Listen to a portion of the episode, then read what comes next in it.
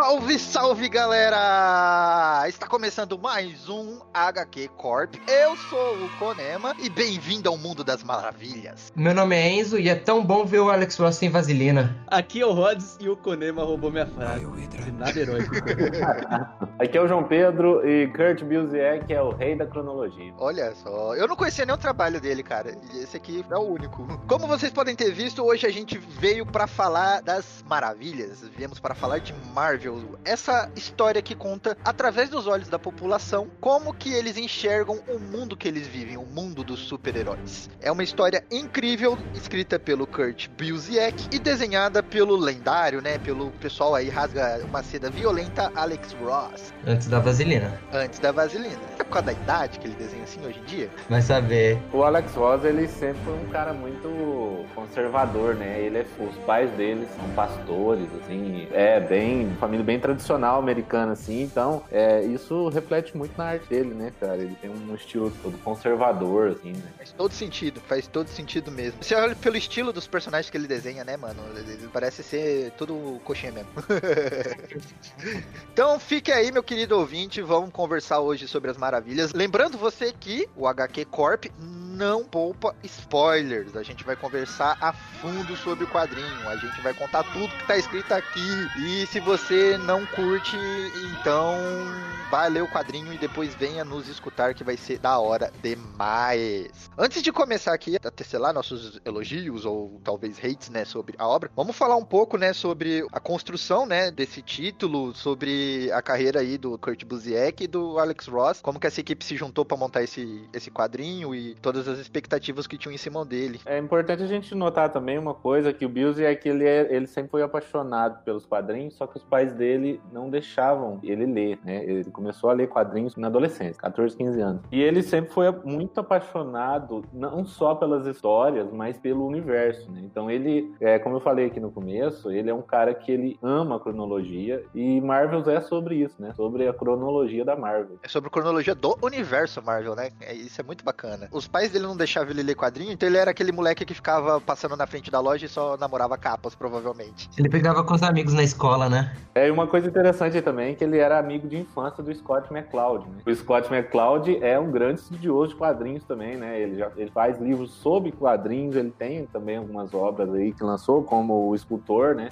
Então os dois eram. Escultor excelente. É, escultor maravilhoso. E eles cresceram juntos, assim. O Busiek é o cara que marca aí a transição da era de bronze pra era moderna dos quadrinhos, né? 1990 a 2000 foi quando ele contou aí na, na mídia, né? E Alex Ross, o que temos a falar do Alex Ross? Alex Ross também foi um fenômeno, né? O Alex Ross é um cara que ele, ele quando ele chegou, ele marcou época mesmo por conta do realismo, né? Até então, é, não... ele quebrou a casinha, né, mano, com esse traço dele. E sim, ele é, não tinha se visto nada parecido até Marvel, né? Até ele aparecer, ele que veio lá, fez um gibi do Exterminador do Futuro, né? E logo ele entrou. Cortando aqui, desculpa, mas é Marvel é de que ano mesmo? É dos anos 90 ou 80? 1994 saiu o gibi. Nossa, ele, ele começou bem na época de Jim Lee veia pulsante no braço, então, né? Ele era, ele era o ponto fora da curva. É, isso foi um, também um choque muito grande, né? Porque você tava ali no, no, no, auge dos anos 90, né? E vem um cara com um traço totalmente realista. É, foi realmente uma, uma época. Né? Eu acho bacana, assim, é, a minha edição é a edição da Salvat. Eu sei que tem uma edição da Panini também, caso você queira adquirir, procura aí no Google aí, meu querido amigo ouvinte. E nessa edição da Salvat tem uma introdução, e a introdução é do Stan Lee, e é incrível, mano. Que o Stan Lee, ele fica muito empolgado com o que o Buziek faz aqui, sabe? Ele diz que ele sempre quis ler alguém escrevendo sobre a construção do universo e diz que o Buziek escreve aqui de uma maneira é, de paixão mesmo, sabe? De o, cara que escreveu com o coração esse quadrinho, ele amava mesmo o que ele estava fazendo ali. É, tem uma história interessante aí que a ideia original do, do Alex Ross, né? É, ele veio com a ideia pro Bilzek era criar 10 histórias curtas, né, sobre os personagens, né, como se fosse uma antologia. E o Bilzek, como ele era apaixonado aí por cronologia, né, ele resolveu colocar um personagem comum entre essas histórias, né. Então, é, é, foi meio que uma, uma mistura dos dois aí. E ainda tem uma terceira parte importante, que é o editor Tom DeFalco, né, que na época ele deu a,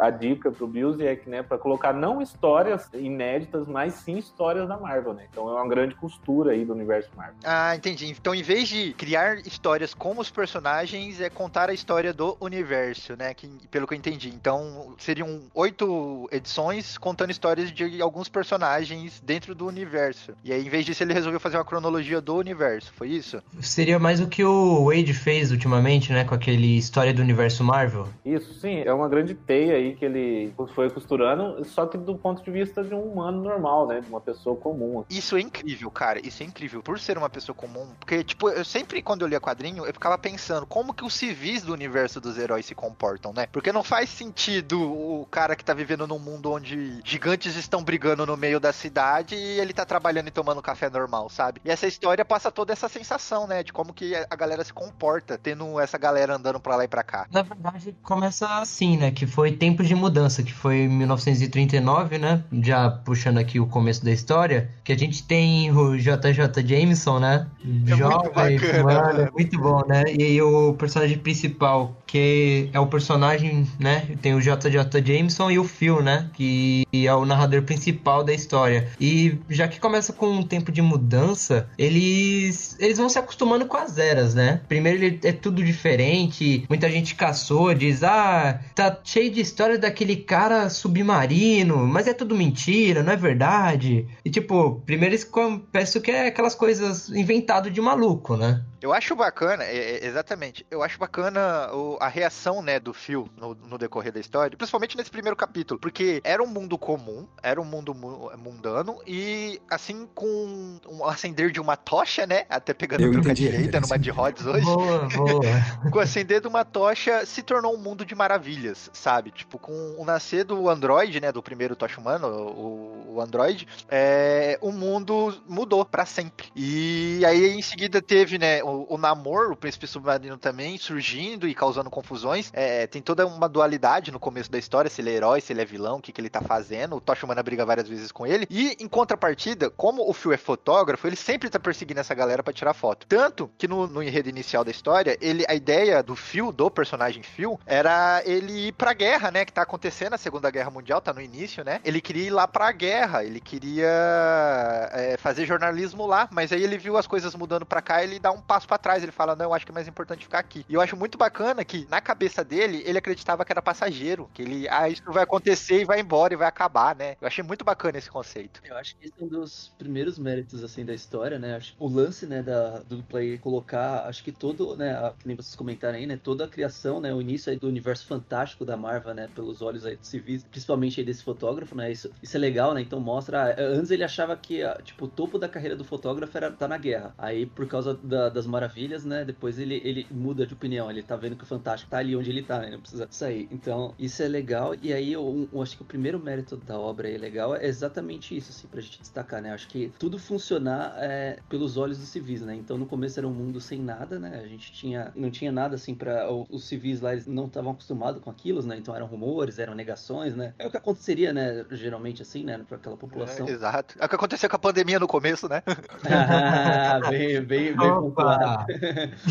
e aí, conforme né, as maravilhas vão surgindo, né, é, esses acontecimentos especiais vão, vão estourando aí na cidade, né, principalmente em Nova York ali, né, do, que é onde a gente vê, né, é, eles vão tendo que adequar, né, a vida com essas maravilhas, né, que eles chamam, né, com esses seres fantásticos aí, né, transformando, né, toda essa nova dinâmica aí, né, do universo Marvel aí, né, nessa, contando essa história. É engraçado, assim, você vê que a relação de, ele, o Phil Sheldon, ele tem uma obsessão mesmo pelos heróis, pelas maravilhas, né, só que é, isso não quer dizer vê que ele só ame eles, né? Você vê que o sentimento dele pelos heróis, ele muda de, constantemente no, no, na obra, né? Uma hora ele tá amando ele. No começo mesmo, ele tem um sentimento de repulsa, assim, tipo, esses caras têm que ir embora, tá ligado? Isso tem que acabar. É porque eles estavam como espectadores, porque a primeira luta entre o Tocha e o Namor causou uma destruição muito generalizada. E, tipo, ele tava vendo os feridos e tudo mais, e, tipo, terminou que o Namor e o Tocha apertando as mãos, um indo para cada canto, ah, coisa de herói. Mas ele falou, mano, o outro dia amanheceu como se nada tivesse acontecido. Mas e os feridos? Mas e os danos? A gente vai ter que ficar observando essas coisas acontecerem sem a gente poder fazer nada? Somos espectadores? É, eu acho bacana também o questionamento que acontece na história, né? Que depois que o, o Namor e o, e o Tocha eles se tornam perso é, personagens que vão lutar na guerra, né? Se tornam heróis publicamente, e os Estados Unidos adotam ele como os filhinhos da América e etc. E o, o Phil questiona isso. Ele fala assim, cara, até ontem os malucos estavam destruindo a cidade aqui e agora a gente tá idolatrando eles. Tem algo de muito errado nisso. Ele critica, mas ele fala, eu também tô no hype. É, né, na hora que ele vai no cinema, né? Ele, é, então. Não, não, posso negar a empolgação. Aí, transitando, né, pra próxima edição, eu acho muito bacana o ponto que ele, ele fala assim: não é as maravilhas que tem que se adequar ao, ao mundo, é o mundo que tem que se adequar às maravilhas. Eu achei essa frase genial, tá ligado? E eu fiquei pensando, cara, num mundo de super-heróis, realmente seria isso. Não é os super-heróis que tem que se adequar à sociedade e etc. É a sociedade que vai ter que se adequar aos super-heróis, porque os caras são incríveis. O que, você vai fazer? Você vai prender o tocha humana? Você vai dar um tiro no namoro? Não vai, não vai funcionar, tá ligado? E assim, essa frase ela é tão forte porque ela existe realmente. É, a gente, o tempo. É o que acontece com o Phil Sheldon. É, no, no quadrinho, o tempo dele passa. Ele fica velho e ele vai morrer e os heróis continuam aí. E no mundo real é assim também. A geração que lia heróis antes da gente, eles já estão velhos e os heróis estão aí do mesmo jeito. A gente muda eles com o contexto que a gente vive hoje. Você vê que os quadrinhos hoje são totalmente diferentes de antes. A gente continua mudando eles. Conforme a gente vai lendo, eles vão mudando a gente. Então, assim, é uma relação mútua aí de troca, é uma cadeia de. É, é, é, realmente são, são lendas, né? São mitos, porque eles continuam e eles vão continuar por muito tempo. E, e é isso que, que acontece com o Phil Sheldon, é o que acontece na realidade, sabe? Os mitos modernos da humanidade. Cara, isso é, isso é muito bacana. Me, me tira uma dúvida: existe o Marvels da DC? Era pra existir, era pra existir, mas foi. Nunca mais. Era pra sair pelo Black Label. Tinha ideia e tudo mais, mas não, não foi pra frente. Não, não tem nada que chega perto. Também eu fico, fico pensando assim, né? O nome é muito perfeito, né? Porque, tipo, a editora Marvel, né? Maravilhas. E Marvels, né? Maravilhas, etc. Enfim, é, encaixa muito bem com o contexto da história, né? O mundo das maravilhas. Eu fiquei pensando muito nisso no, na parada do título. Quanto a DC é o quê? O Detetive Comics. Não dá, tá ligado? É o Batman. É, é tristeza, né? É o Batman carregando a editora, o Detetive Comics. Não, ah, então, não né? daria né? pra fazer um título forte assim. Triste. Mas vocês estão falando até de comparação com a DC, um, um, lance legal, assim, é que, tipo, não tem nada cronológico, assim, né, com esse viés, assim, mas tem, uh, acho que o, a, a, proposta, assim, acho que principalmente da Marvel, que nem vocês falaram, acaba sendo, assim, tipo, um grande reforço, né, da, do que, que a editora aqui, né, representa, né, então, é o lance dos heróis, eles chamam de maravilhas, né, transforma no fantástico, faz um compilado, né, de tudo que tá acontecendo, né, pra eles, assim, então, eu acho que ele é muito é, democrático, assim, né, tipo, é o tipo de quadrinho que você consegue entregar para qualquer pessoa, assim, sei lá, de presente, né? Até uma pessoa que não, assim, que não lê regularmente, assim, mas pelo menos gosta do assunto, né? Por favor, né? Não vamos forçar. É uma ótima introdução, cara. Esse quadrinho é. aqui é ótimo de presente pra introdução, certeza. Então, é, porque tudo vai acontecendo organizadinho, né? E não necessariamente, né, é, como que fala, um compilado de cronologia. A gente, como a ótica tá no civis, as coisas estão acontecendo e, cara, assim, são, obviamente, são importantes pra história, mas o cerne não é o que tá acontecendo cronologicamente na ordem, óbvio, a gente acompanha, né, tudo linearmente e tal, mas o que importa ali é, é para você ver como que a visão lá do, do civis, principalmente lá do fotógrafo, acaba mudando, né? Com o passar dos acontecimentos, com o passar do tempo, né? Com o que ele vê, com o que ele registra, né? Então, acho que esse é o lance. E em volta desse núcleo aí civil, né? Que é todas essas coisas acontecendo, né? Aí tem casamento de herói, tem vilão, né? Que a arma pro herói, é, tem várias outras coisas assim. Mas isso tá fora, né? Do cerne da história, né? Elas estão acontecendo lá, correndo lá e a gente não, não acompanha é, claramente isso, né? O que tá acontecendo aqui. O fio lá, tipo, fazendo a correria dele lá de fotógrafo, né? De entendendo, né? Querendo casar. Aí adia casamento porque tá tudo o caos, aí a mulher fica triste, sai com o carteiro, é. aí volta, né? Então... sai com o carteiro foi foda. Sai com o carteiro. É, e assim, isso que o Rods falou é, é, bem legal, porque é uma coisa realmente que você consegue ver na obra. É, quanto mais você sabe de cronologia, melhor é, porque você vê que tudo, tudo no gibi tem alguma referência cronológica, né? O Bills é que ele ralou, ele fala que ele ralou para às vezes conectar eventos, como por exemplo o casamento da Sul com o Reed, com o ataque das sentinelas. Isso realmente ele amarrou isso cronologicamente, não é jogado. E ao mesmo tempo, é, se você não conhece nada de cronologia, você vai continuar gostando. E tem uma coisa muito interessante: é, tem uma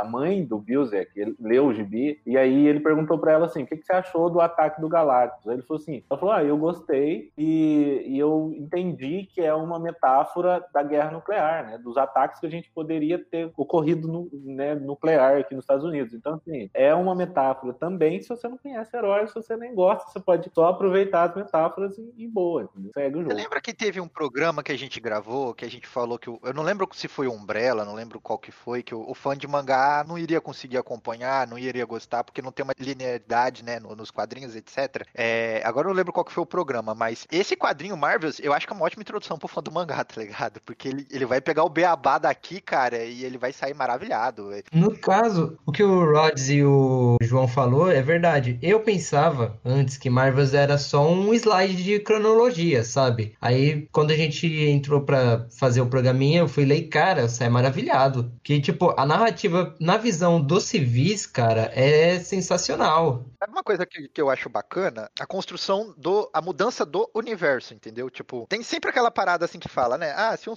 super-herói existisse, não seria tipo segunda-feira, terça-feira, quarta-feira normal, entendeu? E aí o Marvel mostra muito isso de. Os jornais são focados nisso. Os jornais não querem saber que país tá em guerra com que país. Se tem um vírus ou uma pandemia atacando. Eles querem saber quem é o, o, o mascarado colorido que tá brigando na rua com quem. A sociedade, tipo, por exemplo, que tem no quadrinho mostra a, a, a linha de roupa inspirada no uniforme da Vespa. Eu achei muito bacana, tá ligado? Tipo, a moda seria mesmo ditada pelo como que os heróis se vestem. Lá pra frente tem um corte de cabelo da mulher invisível, né? E seria assim, cara. A gente já é meio que assim por causa dos artistas, que seria a coisa mais próxima das maravilhas, sabe? Então, num mundo recheado de super-heróis, seria tudo mudado dessa maneira. As revistas de fofoca seriam sobre eles, né? Os programas de TV seriam sobre eles. Eu acho muito bacana como isso é introduzido nesse quadrinho. Uma coisa legal aí também nesse papo de heróis aí, né? De celebridades, heróis, é tipo a humanização um pouco que tem, assim, porque é, como o nome fala, né? Maravilhas, e pela ótica do civis, né? Eles estão muito distantes, né? Tipo, são quase, assim, deuses, assim, né? Tipo, né? Os caras são super-humanos, infalíveis e tal, né? E aí, conforme vai passando a história, é, vão acontecendo algumas coisas assim que vão botando em xeque, né? Essa idealização, assim, né? Esse colocar esses heróis num pódio, assim, que nada pode atingir, não, né? Os caras são humanos, eles são falhos, né? Eles erram, né? Então, e, isso é uma ótica legal, assim, porque a primeira tendência aqui nossa, né? Até com celebridade aqui, nem o Konema falou, né? A gente acha que a pessoa é perfeita, né? Que ninguém erra, que todo mundo ali tá sorrindo em todo tempo, né? E na verdade não, né? São pessoas, né? Com problemas, né? Dilemas tal, né? E isso também acontece aqui. Exato. Falando de problemas, a gente pode puxar mais pra frente da história, que é o caso X-Men, né, cara? Que o, o próprio Phil fala, né? Que os X-Men são a feiura das maravilhas sabe? Ele tem aquela visão preconceituosa que seria dos civis, com aquela parada do X-Men. Tanto que a primeira vez que é citado, né, o grupo mutante no quadrinho, falam assim, né, que eles tentaram matar um peão de obra. O cara tava lá trabalhando de boa, aí eles lançaram um raio no cara, ah, o anjo foi lá e bateu no cara, e só desou o Homem de Gelo foi lá e salvou o cara, tá ligado? E pela visão do civil, tudo foi de propósito para provocar o cara. E a forma que os X-Men aparecem, né, aparece a equipe, né, todo aquele traje clássico, tá com o visor do. A luz, né? É do visor do Ciclope, todo vermelho. Eles são uma ameaça, eles são os inimigos. É, na, na, verdade, não, viu, Esse não? vermelho aí é da sala negativa de fotografia. Ah, mentira. Sério? Sério? Nossa. Não, não, é do, é do visor do Ciclope mesmo. Ah, pô, não, mano, não. Tem vários quadros. É, uma das coisas que acontece aí, né? Os X-Men, eles sempre aparecem nesses tons vermelhos, assim. Um para causar medo, espanto, né? E outro é, tipo, é referência realmente da fotografia dele lá, né? Daquela, daquela sala negativa lá onde ele tá revelando e tal.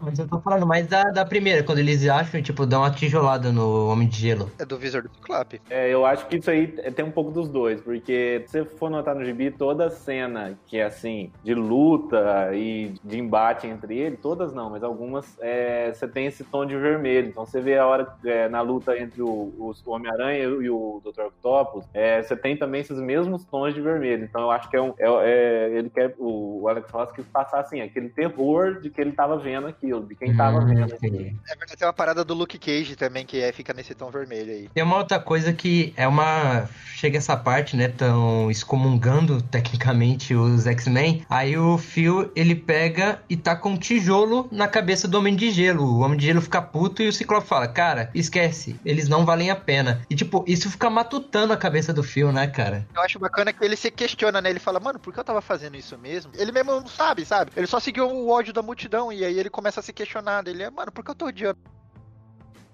A grande diferença dos X-Men pro resto da- das maravilhas era que eles não vieram pra salvar a gente, né? Pelo menos é, implicitamente. Eles vieram pra substituir a gente, né? É, eles são um passo à frente da evolução. Exatamente. Então é por isso que todo mundo tinha tanto medo deles, né? Porque faz sentido, né? Tipo, pela visão, até eu acho que o Phil tem esse raciocínio, que é assim, se o mundo tá virando um mundo das maravilhas, então os X-Men é o próximo passo da população. A população se tornaria maravilhas também, né? E esse é o medo que causa no humano comum. Eles serem substituídos por super seres, já que o mundo todo tá mudando por esse sentido. É, o Alan Moore trabalha um pouco isso antes, né? Lá em Miracle Man, né? Pelo que eu me lembro, foi o primeiro cara a fazer isso, né? Do um super ser tomar conta e falar assim, não, é o mundo, agora eu que mando aqui, né? Então uma coisa assim de, de que é, até então os super seres eles ajudavam a humanidade, falaram assim, não, a partir de agora a gente vai tomar conta. Essa história do X-Men tem aquele plot maravilhoso da criança perdida, né? Que o, o Phil acaba acolhendo e tem um final muito triste. Nossa, cara, essa, essa parte do. Essa parte da história foi. Foi um soco na minha cara, velho. É legal pra mostrar, né, o quanto também tem visão humana, né, de preconceito. É, o- é tipo o lance do preconceito, né? Ele precisou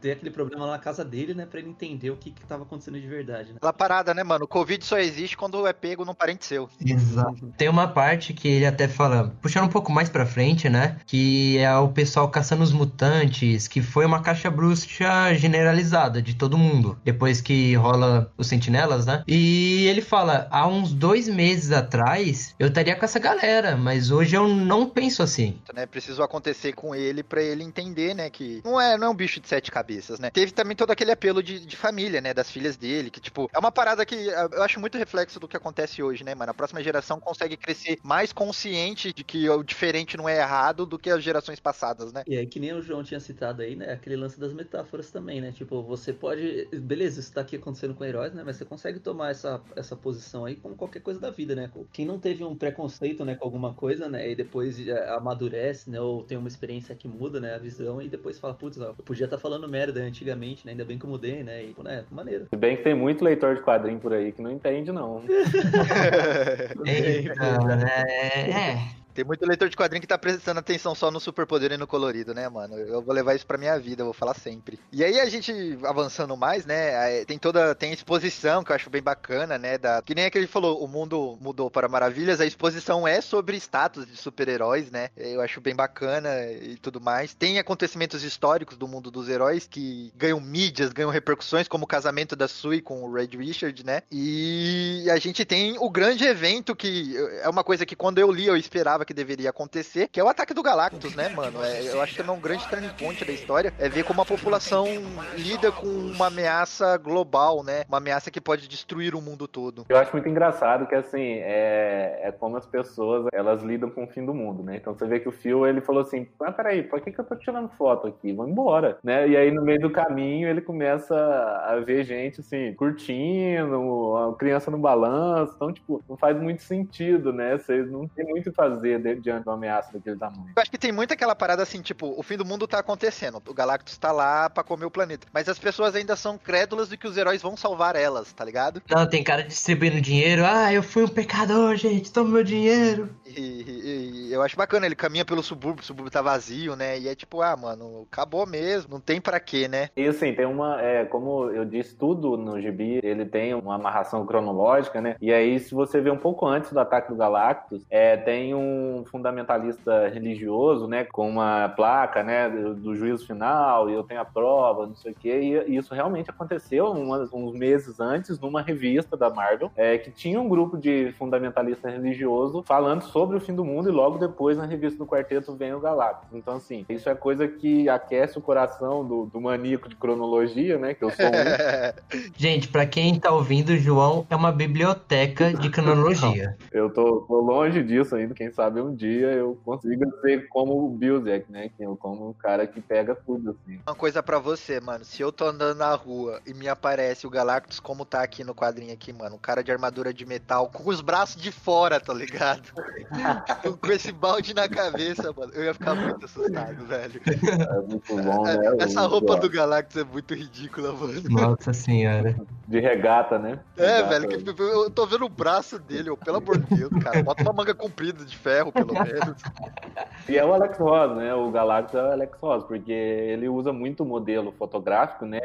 Ele sempre usou assim, e esse Galactus aí é ele, né? Bacana, né, do passar das décadas, né, que daí depois dessa fase Galactus, a gente entra mais pros heróis mais é, é, urbanos, né? A gente vai Homem-Aranha. começar a acompanhar Alguém o Phil, né, fazendo do as reportagens né? dele e tudo mais. É bacana lembrar também você, meu querido ouvinte, que o Phil, vendo o Mundo das Maravilhas, ele, ele acaba publicando um livro de fotografia com alguns textos dele, né? E ele meio acaba se tornando meio famosinho por causa desse livro. E o livro é, né, Marvels, né, é as maravilhas, né, co- conforme o quadrinho também é, né? E eu, eu acho muito bacana que ele fala, né, que, tipo, Nova York é o polo desse, dessa galera, né? Então, Nova York, a galera tá acostumada a andar na rua e ver os super-heróis. Mas em Chicago, em outro país, a galera não tá acostumada. Então, esse livro iria fazer sucesso em todo canto do mundo. Porque, como do mesmo modo do artista, né, que a gente tem as, as, as revistas de, de fofoca dos artistas, etc., o mundo vai gostar de ver, né, essas fotos dos super-heróis agindo, lutando e etc. E por isso que o livro dele faz todo esse sucesso. E já na mais pra reta final desse quadrinho, a gente vai acompanhar o fio velho, né, com já com o sucesso desse livro dele. E aí a gente tem um Homem-Aranha, né, cara, sendo introduzido. A ameaça, né, que o Phil não concorda, mas é o Jameson é bravo sobre É isso. O Phil é amigo isso de velha é. data do Jameson. E a gente vai ver a, a relação dele com isso, né? É, e é, assim, é, é uma coisa muito legal, porque desde a concepção da obra, o Bills é que ele queria fazer ela o mais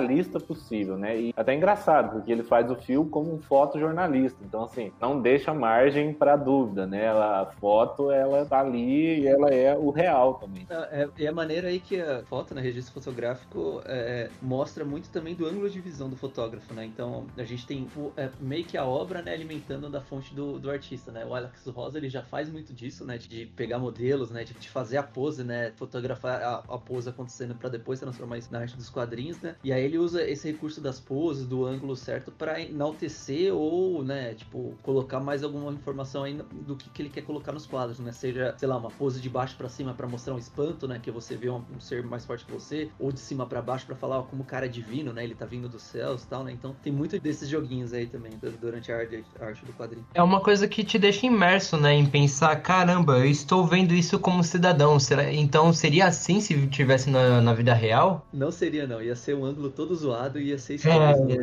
é, é, é, Provavelmente The seria Boys, um vidinho de celular que você É. ia. Infelizmente, a vida real tende a ser decepcionante mesmo. Mas o Alex Ross, ele, ele me iludiu bem. Me iludiu bem. Eu acho bacana que quando chega aqui na era do Homem-Aranha, né, que já é 62, que o quadrinho começa lá em 40 e poucos, né, quando começa a surgir, né, as maravilhas. E agora a gente tem em- nos anos 60, né, o, o Phil tem até contato com o Peter Parker, ele acha Peter Parker um babaca que fica tentando ganhar dinheiro com a imagem do Homem-Aranha, né?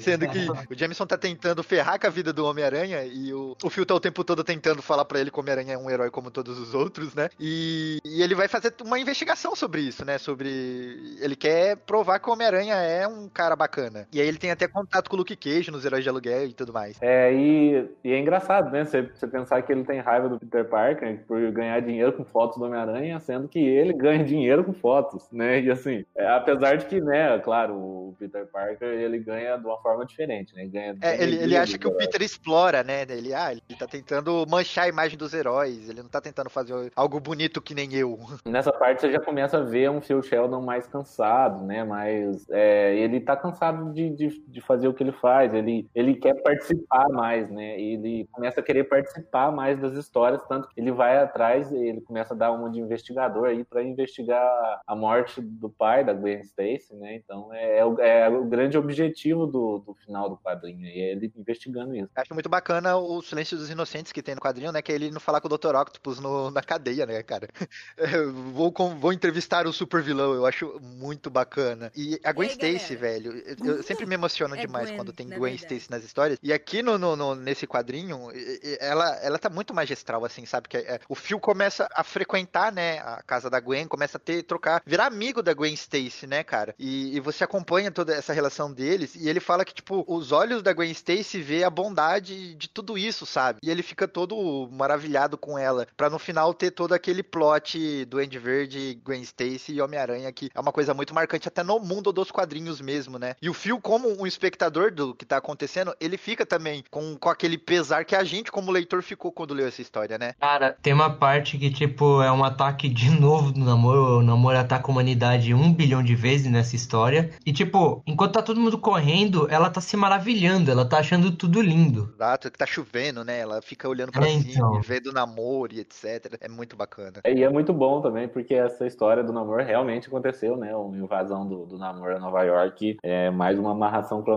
aí do Bills, e essa, essa página realmente é muito, muito boa. O ato final da ponte, né? A briga do Homem-Aranha com o Duende e a Gwen Stacy, é- é- é- eu acho muito agoniante, né? Pela, pela expectativa. O próprio Phil fica na expectativa, não. As maravilhas nunca decepcionaram. É agora. O Homem-Aranha vai lá, vai saltar, vai salvar a Gwen Stacy e etc. E ele não acredita na morte dela, assim como muitos leitores não acreditaram na época, né? E, e tem lá o, o, o Snap sobre a teia, né? Que, que matou a Gwen Stacy, que é até hoje, né? O grande mistério dos quadrinhos. Matou, não matou, ele já tava morta. E o Homem-Aranha todo triste lá e o próprio Phil também fica, cara, esse mundo já tá muito pesado pra mim, sabe? Não dá pra eu continuar aqui, que daí a gente vai ter a- o, Phil querendo se aposentar, né? E isso é muito bom porque é um, é um comentário sobre uma pessoa que veio da Era de Ouro entrando numa nova era de quadrinhos, né? É o cara que falou assim, não, é, a coisa começou a ficar muito pesada pra mim, eu não consigo mais. Eu venho de uma época muito mais simples e, e eu imagino que deve ser assim mesmo, o leitor da Era de Ouro começando a ver uma menina com o pescoço quebrado num gibi, né? Eu imagino que, que deveria ser pesado mesmo. É, e tem uma coisa que o Bilzek faz também, assim, né? É, ele não, não muda nada, né? Ele não faz nenhum retcon sombrio e realista, né? né, Dando indireta aí a nenhuma obra, né? Mas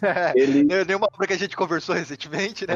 é, ele, ele não pesa a mão em nada, ele não, não muda nada, né? Ele só conta a história de uma maneira muito, muito boa e uma perspectiva nova. É Marvel, é isso. Mas eu acho que assim, che- chegando ao fim, assim, né, da, da história aqui, né, e começando a analisar assim o todo, né, eu acho legal, assim, é, principalmente a oportunidade da gente ter uma, uma obra, assim, realmente relativamente curta, né, é, ela tem muito respeito, né, ao ser heróico aí nesse universo, né, e quanto que é importante, né, e aí que nem a gente falou, né, metáforas, hom- homenagens, pontos de vista, né, então tem muita coisa legal aqui, mas o que eu fico, assim, é, de coração é, abraçado, né, olhando essa obra, assim, é realmente de falar, assim, é, como isso aqui é um ódio aos super-heróis, assim, né, apesar de todo o distanciamento dos heróis, de falar que eles são grandes, né, de mostrar o quanto, assim, o mundo pode ser influenciado, né, as pessoas são levadas pelo bem por, por esses atos, né, enquanto que, né, eleva mesmo, né, a, a, a importância dessas figuras, assim, pro quadrinho, né, de bons exemplos, de coisas assim, apesar de, que eu ter falado um pouquinho antes aí, ter falhas e tal, mas tem muita coisa legal também. Eu acho bacana o final da história mesmo, assim, tipo, o Phil, ele passa pra aprendiz dele, né? Ele já tinha uma etc, né? Que também tava entrando nesse mundo. Ele passa a câmera dele, fala, ó, agora é com você, já não é mais comigo, eu quero me aposentar, curtir minha família, etc. Em memória a isso, né? Essa decisão minha, vamos tirar uma foto aqui, eu quero tirar uma foto. Eu sempre tirei foto de maravilhas, né? Eu sempre tirei, corri atrás desse mundo heróico, eu sempre corri atrás, né, desse mundo sobrenatural. Vamos tirar uma foto mundana, vamos tirar uma foto comum agora. Então tira uma foto aqui, eu e minha esposa, e aí tem um entregador de jornal, né? E ele fala, "Ca- como que é o seu nome, é, meu, meu rapaz? Ele, Dani Kent. Aí ele falou, beleza, vamos tirar uma foto aqui com as pessoas comuns. Eu, minha esposa e Dani Kent. Sendo que Dani futuro Kent é o motoqueiro. fantasma, né, cara? E aí você fica, Muito meu bom, né? Deus, sensacional. E ele é criança, né? Dani Kent é o motoqueiro fantasma dos anos 90. Aqui ele ainda é criança, então tá nos anos 80, né? Ainda vai acontecer essa transição desse moleque aqui se tornar, né? O espírito da vingança. Eu acho que acabou de uma maneira incrível. Que, tipo, quer dizendo que nunca vai ser normal, cara. Você nunca vai ter uma normalidade. Vai ser maravilha do começo ao fim. Esse é o superpoder dele. É, e aí a gente tem também, né, o oposto, né? A Marvel resolveu fazer o oposto de Marvels, que é Ruínas, né? Que é do Warren Ellis, que é um mundo onde tudo deu errado, né? É, é uma minissérie também, e, é- e não tem nem um terço do glamour de Marvel, né? Nem assim, eu, pelo menos eu, eu acho que não teve tanto sucesso quanto Marvel, mas é o sombrio realista de Marvel. Eu acho, eu acho interessante a visão também, né? Do, como o Marvels mostra a cronologia, né? Como que seria um mundo com as maravilhas, né? Como seria um mundo com super-heróis na visão de um civil. O Ruínas traz pra gente como que seria a origens dos super-heróis da real também, né? Não seria tudo bonitinho, maravilhoso. Se você for picado por uma aranha radioativa, você não vai virar o cara musculoso, bonitão, que vai salvar a cidade na porrada, né? Você vai virar um, uma coisa grotesca, monstruosa, ou vai morrer de câncer pela picada dessa aranha. Eu acho bacana a visão que Ruína traz, né? Que é, é, é o, realmente o, o, oposto de Marvel. E se eu não me engano, o Phil também tá em Ruínas, né? Ele é tipo um repórter investigativo que vai indo atrás de, né, de, da, da, origem desses heróis, etc. Eu acho bacana até o, o Thor, né? O Thor de Ruínas é um louco. Ninguém acredita que ele acha que é um deus nórdico. E esse ano, a partir desse ano, a gente também teve aí alguns lançamentos da Marvel, né? Que é Marvel Snapshots, que tem a, cura a curadoria do Bilzek e que parte mais ou menos da mesma premissa, assim, que é, são visões incomuns dos heróis. Não do Phil Sheldon, mas visões de uma forma geral de alguém que tá de fora desse universo. Ainda tá saindo algumas, né? É, a gente já teve aí dos Vingadores, do, do Homem-Aranha e tal, mas ainda tem alguns saindo. É certo, pessoal, agora partindo para nossas conclusões, como a gente sempre faz aqui, né, no HQ Corp. Só que dessa vez, além de concluir, a gente também vai fazer recomendações para vocês, caso você tenha lido essa história, caso você tenha gostado de Marvel, o que, que você pode ler nessa pegada que pode ser uma ótima recomendação do quadrinho, etc, né? Mas primeiramente, concluindo, Enzo, me diz aí, cara, o que, que você acha dessa obra completa, o que, que você sentiu, o que, que você tem para falar de final sobre isso? Eu disse já lá na metade, né? É, eu achava que ia ser, antes, eu achava que era só um, um slide de, ah, cronologia Marvel, isso aconteceu, aquilo, mas não, o Busek, ele pega toda a história e ele conta a história do universo Marvel de um jeito muito interessante, embasando com uma narrativa, por exemplo, é, na visão do Phil, né? Que é, mano, é sensacional e que também, né, fez é, o Alex Ross ser chamado para descer, né, para uma outra história que é narrada na visão de uma outra pessoa, né? Só que no futuro. Eu achei sensacional e, cara, principalmente a parte do X-Men, toda aquela parte da criancinha que o Phil acha no porão com as filhas dele, cara, aquilo ali foi um soco. Foi, um eu lembro que lá no grupo, velho. né, do nosso, do, HQ Corpo, o, o, Enzo ficou meio chocado. Falou, cara, Nossa, eu achei que a história. Eu achei que a história seria meio boba. Não, olha isso aqui, velho. Caramba, mexeu demais cara, comigo isso. Mexeu demais aquela parte da criancinha. Tipo, aquela carta, velho, mexeu comigo, velho. Sério. Mas, cara, eu achei sensacional e é uma. Eu vou recomendar pra, pra trazer alguns amigos, né? Pra esse mundo perdido de quadrinhos. Odds, meu querido, o que, que você tem pra dizer aí pra gente sobre Marvels, concluindo todo o contexto dessa obra? Depois de tudo que a gente falou aqui, né, de homenagem e tal, acho que tá claro, assim, né, que tem muito respeito aqui, né? Mas uma coisa que, assim, eu, eu me peguei pensando aqui quando eu tava relendo aqui pra gente gravar o cast, assim, é como as coisas realmente mudam, assim, né? Tipo, é, o Marvels, obviamente, né, é noventista, então, obviamente, vai estar tá bem diferente do que a gente tem hoje, né, no mercado, assim. Mas como a, o jeito, né, de contar a história, né, as propostas, assim, estão bem, é, assim, longe, né, do que a gente tem hoje. Assim, a modernização é boa, pô, tem muita coisa sensacional saindo, assim, mas ver essa, esse tipo de história, assim, com um pouco mais de ar de clássico, assim, também, é, é revigorante, assim, né, para lembrar um pouquinho da origem, né, do que, que são todos aquela, aqueles heróis, né, que surgiram lá na Era de Ouro dos heróis, né, de como as histórias eram contadas é, com simplicidade, mas com peso, né? Então tem muita coisa bem legal, assim, que, que dá pra uh, pensar, assim, vendo Marvels, assim. E fora o, o, show aqui, que é a arte, né, do Alex Ross, né, que é muito importante aqui, né? Tem todo, tipo, um espetáculo à parte, né, falando de quadrinhos, né? Não babação de ovo, assim, mas ele, ele realmente é um, era um cara diferenciado, principalmente nesses anos 90 aí, né? De, de tudo que ele quebrou a casinha, que nem você falou, né? Das referências, né? De como ele faz. Então, acho que é isso, assim.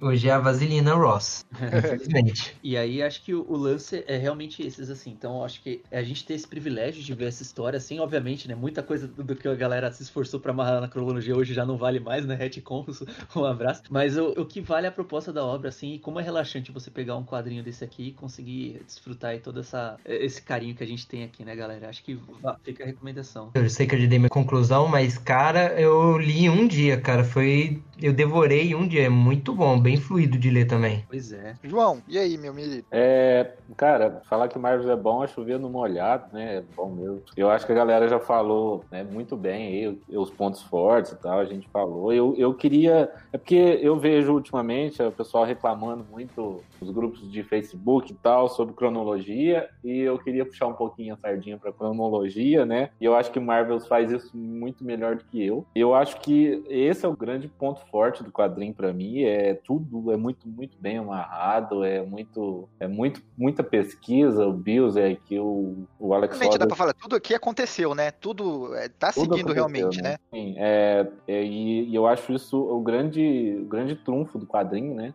Eu acho que, pra mim, é o ponto forte. Essa releitura foi muito legal, assim, pra ver isso, né? Mas fazia tempo que eu tinha lido e tal. E Marvels, cara, é uma obra pra posteridade, assim. É é uma carta de amor mesmo a Marvel e aos quadrinhos de super-herói desde sempre, assim. Falando pra vocês, assim, tipo, é, nesse cast aqui, conversando com vocês, eu achei uma, uma coisa muito bacana. Realmente, eu acho que eu vou comprar mais edições de Marvel, porque eu tenho muita gente, o, o meu grupo social, meu grupo de amigos, eu sou, eu sou um estranho, né, entre eles, né, porque eu sou fã de quadrinho e, e sou apenas eu, o fã de quadrinho, tirando vocês, mas cada um tá num, num- num país e num- numa cidade, tá- estamos espalhados pelo, pelo nosso querido Brasilzão, mas na minha realidade, no meu cotidiano, né, eu sou estranho do- dos quadrinhos, eu sou o ponto fora da curva, né, e Marvels, é, eu vou comprar outras edições porque eu acho que é um, é um ótimo quadrinho pra essa galera, sabe? É um ótimo quadrinho de apresentação de universo, é um ótimo quadrinho de pra a pessoa que não tem referência nenhuma ao mundo dos quadrinhos conhecer, tá ligado? Até aquela pessoa que ela é preconceituosa com o mundo super-heroísco, ela gosta mais de mangá, cinema ou outra entretenimento pop. Eu acho que Marvels é o, é o quadrinho que, tipo, cara, lê isso aqui que você vai conhecer o universo Marvel, você vai se maravilhar mesmo, assim como o título, porque vai te contar certinho, bonitinho como as coisas aconteceram, vai te dar a visão que você deve ter, né, na sua cabeça sobre esse universo. E é uma história muito bem amarrada, muito bem escrita, é uma história que te deixa um quentinho no coração, cara. É, é, e a arte do Alex Ross vai te impressionar, ela vai te dar o, o diferencial. Então é o quadrinho, tipo assim, definitivo, introdução ao universo, sabe? E vendo isso, eu fico com a minha cabeça matutando que, tipo, eu gostaria de um, um Marvel's DC, sabe? Eu gostaria de ter uma Odyssey ao universo DC, porque eu mesmo, como fã de quadrinho, eu não tenho ideia de como que é a cronologia DC, sabe? Como que, que é a, a fluência entre o, o universo DC. E eu gostaria de ter um quadrinho mapa, como Marvel's é, um quadrinho mapa de cronologia, sabe? E fica aqui a recomendação, você ler Marvel's, é uma história muito bonita, muito é, homenagem mesmo de um fã pra você entender e entrar nesse mundo. É, a gente ainda não tem uma história nos moldes, né, do, de Marvels, mas a gente vai ter uma história que conta o, o- a história do universo DC, né, que é chama The Other History of DC Universe, que vai ser em novembro. Ela, Vai sair agora, recente? Tá aí? Aquela do Vai. Black Label? é, exatamente, ela, pensei que tinha sido cancelado. não, eles resolveram lançar em novembro e é escrita pelo John Ridley, 12 anos de escravidão, e ela vai examinar a história, a mitologia do, do universo DC, uma minissérie, né, que vai passar pelos momentos icônicos do universo DC visto pela ótica de heróis menos, né, menos Menores, né? famosos, né, menores da editora. Eu quero saber como ele vai encaixar a crise. Eu só quero saber as crises, reboot, eu quero saber como ele vai encaixar isso. Tá numa missão meio complicada aí. É, então, né, vai- cara? Tem um trabalho duro aí. Porque a gente é só o leitor. A bruxa tá com eles aqui. A gente só tem o sonho. Ele que tem que fazer o sonho pra gente, né? E pra finalizar aqui, né, pra gente chegar também, a gente vai começar agora, né, uma sessão de recomendações. Então, me diz aí, é, o que, que a gente pode recomendar na mesma pegada da Marvel? Quem leu Marvel e gostou, o que, que poderia estar lendo? Vou começar pelo óbvio aqui, né? Vou pelo quesito arte aqui, né? O Enzo até tinha comentado um pouquinho, né? É, do outro lado da DC, assim, acho que é até mais relevante e importante que o Marvel, assim. Tem o Reino do Amanhã, né? Que é agora com a dupla do Mark Cage e o Alex Ross. Ele, na verdade, ele não é uma visão de cronologia, mas sim do futuro, né? E uma crítica do universo DC ao que pode acontecer com a figura dos heróis e tal, né? Então, é, é meio que é o que aconteceria se os heróis se aposentassem e deixassem a outra geração aí de super-heróis, né? É, E o próximo passo do Marvels, né, que seria, enquanto o Marvels é, é contando a cronologia, o Reino da Manhã é contando a aposentadoria, né? E eu acho que, ah, ok, é, eu devia estar guardando isso para um futuro da gente falando do Reino do Amanhã, mas eu acho que é muito isso, né? A Marvel é sobre as maravilhas e a DC sempre foi sobre o legado, vamos dizer assim, sobre o que é deixado para as gerações futuras, as inspirações. Acho que deveria ser uma HQ chamado Lendas. É, ah, eu queria indicar aí uma a continuação espiritual de Marvels, né? O, acho que a sementinha foi plantada em Marvels e o Bills ele resolveu criar o próprio universo, então ele, ele começou Astro City, é uma revista que saiu pela Vertigo, a DC, né? É, ela faz aí no mínimo 15, 20 anos que já está em publicação, agora parou, né? É, mas é, é o Bills é construindo um universo inteiro do jeito que ele quer, um panteão de heróis, assim, é uma carta de amor aos heróis. É, ele cria toda uma cronologia, todo um universo, assim, em volta de, um, de uma cidade, né, que é Astro City. E as histórias são, geralmente são minisséries, seis edições, ou one-shots, é sobre os heróis da cidade e as pessoas da cidade, assim, é sobre a cidade. Então, assim, é uma história... A cidade é o protagonista, né? Exatamente. Então, assim, é uma história, tem histórias que são, assim, muito, muito boas mesmo. Ele é um excelente escritor e, e eu recomendo muito, assim, a série toda. A, a Panini publicou aqui no Brasil, acho que são 12 volumes, eu acho. É, nunca vendeu muito bem Astro City no Brasil, engraçado. Porque eu acho que não é conhecido, cara. Não é do, do conhecimento popular. Você está conhecendo agora pelo HQ Corp. É, realmente. É, é, eu tenho aqui todos os volumes, mas é, não, não vende muito bem. Tanto que a Panini ralou aí para lançar a continuação da série. E, e, foi bem difícil até de achar, porque a tiragem foi pequena. E, mas é uma excelente série, assim, que deveria, mais gente deveria ler, porque vale muito a pena, para quem gosta de super-herói. Eu também vou pegando aí que já a gente já conversou, já falou, eu também recomendo Ruínas para você ler. É, eu não, não é um material fácil de achar. É, eu não lembro até de, de, quando que ele foi publicado, etc. É, um, é um material é, é, meio underground, mas é também na, na mesma pegada, assim, que nem é, Reino da Manhã recomendado é aposentadoria, o Astro City é a, a cidade protagonista sendo contada também, né? Uma, a, tendo a cidade como protagonista de um mundo de super-heróis, é, muito bacana, né? Marvels é cronologia e Ruínas é ruínas mesmo. É como que seria podre e errado o mundo dos super-heróis, né? No, em Ruínas a gente tem, tipo, o Hulk, em vez de se tomasse uma bomba gama, não seria o homem mais forte do mundo. Seria um homem tumor, tá ligado? Em Ruínas conta que o Bruce Banner não ficaria um homem verde esculpido super forte, ele seria um tumor ambulante. É, o, o Thor, o, o Dr. Donald Blank, que bate a bengala dele e vira o deus nórdico, ele é internado num hospício, né? Porque ninguém acredita que ele pode se transformar num deus nórdico e ele perde a bengala e ele nunca mais se transforma num Thor. Ruínas é sobre isso, tá ligado? É, é, é como que seria visto pelo mundo real esses super seres e seriam aberrações, sabe? E eu acho também muito bacana, uma leitura também excelente. Eu realmente vocês me quebraram, não, não consigo recomendar nada.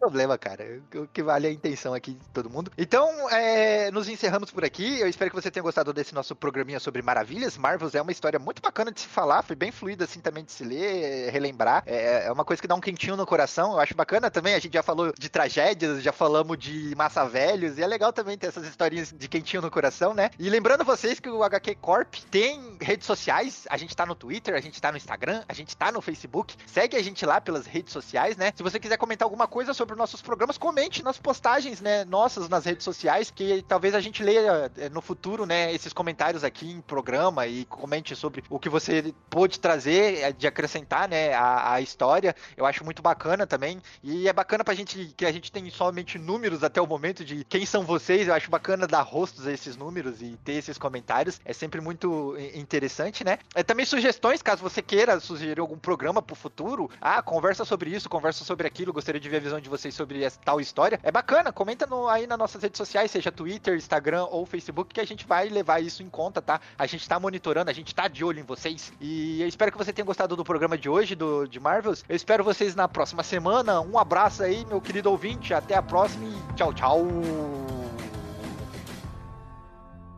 É isso, é o que faz um herói, né? Parte da jornada é o fim.